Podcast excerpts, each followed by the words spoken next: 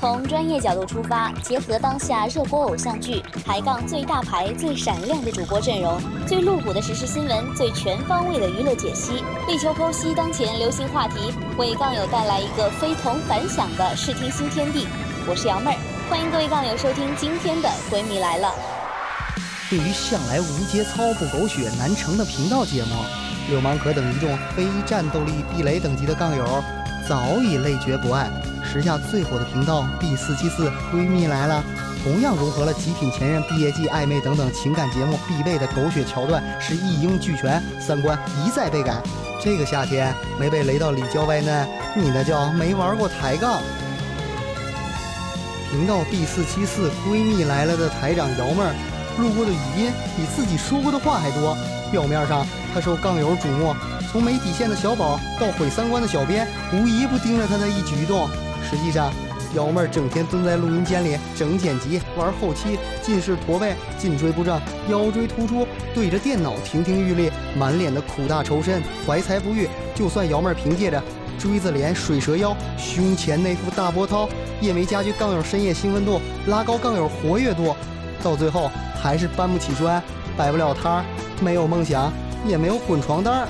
为了证明节目没有扯淡吹牛逼，瑶妹儿还不惜走上了狗血离奇腹黑的不归路，也让流氓可对频道节目质量接受程度又创新低。如果你还在吐槽七夕没有找到真爱，请速听 B 四七四闺蜜来了，绝对的治愈系。听完你就明白台长瑶妹儿是多么用心。除了剪辑太业余、配音太卡通、音效太扯淡、照片插入太多、主播太磕碜等诸多 buff 之外，它仍是一个颇具情怀并突破现有频道的逗逼之作，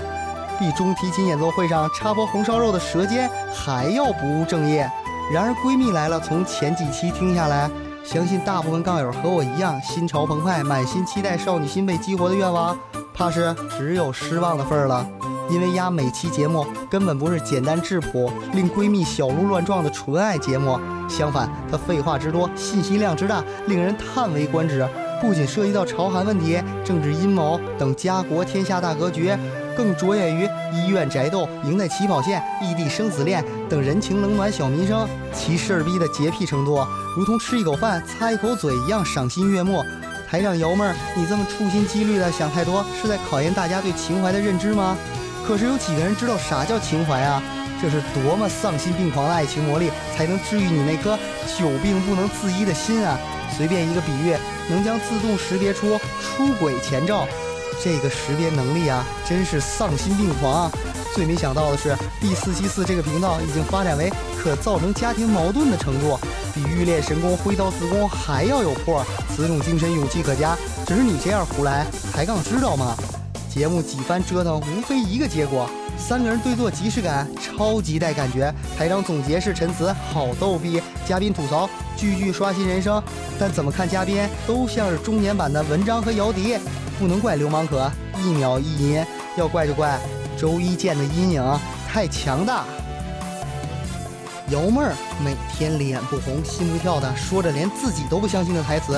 经常说自己文艺的像张小娴，好看的像武藤兰，手拿风火轮就能去闹海，拿个魔杖就是巴拉巴拉小魔仙。年少轻狂，没有一夜七次郎的经历，却从不缺乏一夜七女郎的心。永远坚信自古屌丝多逆袭，无屌照顶半边天的人生信条。真以为自己当了台长，无人能敌，指鹿为马都没人敢放屁，搞得 B 四七四乌烟瘴气，分分钟要解体。幸亏她是个女的，要不指不定得霍霍多少良家妇女。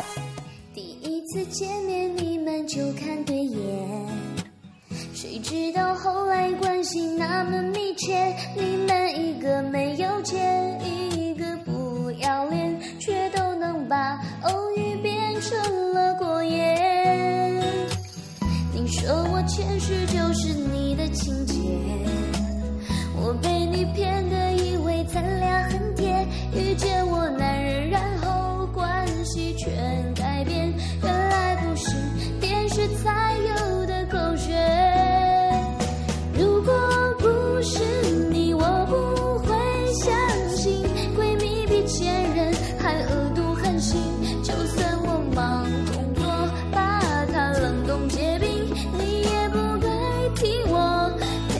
去买。